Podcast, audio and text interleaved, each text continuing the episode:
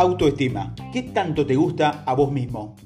La autoestima es la aspiración elusiva de la mayoría. Se trata de la confianza y la satisfacción propia. ¿De dónde viene la autoestima? La gente que es verdaderamente feliz y está cómoda consigo misma es aquella que puede vivir y alcanzar lo que quiere sin pensar en lo que los otros quieren. Cuando la gente funciona realmente de esta manera, es más agradable estar a su alrededor tienden a ser más generosos, animados y de mente más abierta. Satisfacen sus propias necesidades, pero tienes que tener cuidado de considerar las necesidades de los otros. La gente que posee autoestima es fuerte y segura, es decir, ellos pueden admitir cuando están equivocados.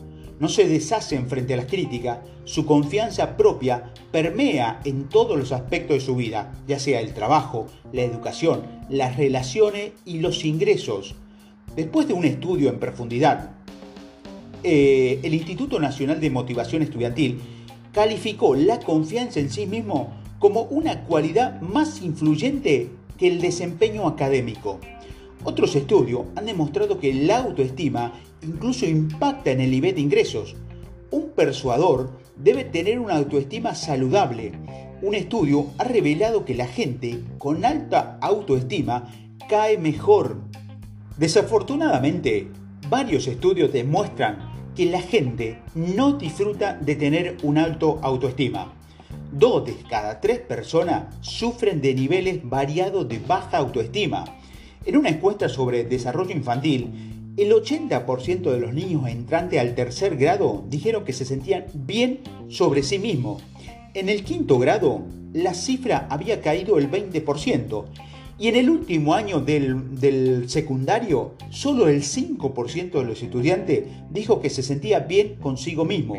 En cierta medida, todos sufrimos de baja autoestima en diferentes áreas de nuestra vida, ya sea en nuestro nivel de en la escuela, en nuestra apariencia, en la educación, como vemos en un vestirse eh, adecuadamente, la lista de síntomas que se atribuyen a la baja autoestima incluye inhabilidad para confiar en, otras personas, comportamiento agresivo, hacer chisme de otras personas, resentimiento hacia las otras personas, criticar a los otros, inhabilidad de tomar una crítica, actitud defensiva, inhabilidad de aceptar cumplidos, nuestra cultura sufre severamente de baja autoestima por dos razones principales.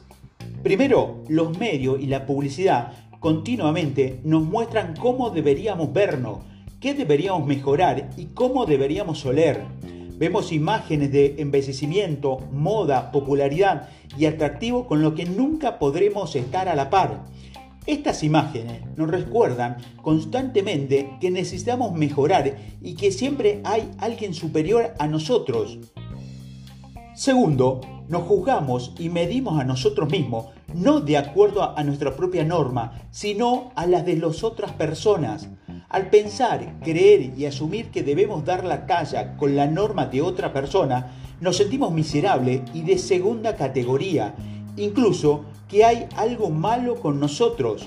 En otras palabras, la tendencia natural es comparar nuestra debilidad con la fortaleza de otras personas. La estigma, en definitiva, encabeza la lista de todas las necesidades humanas.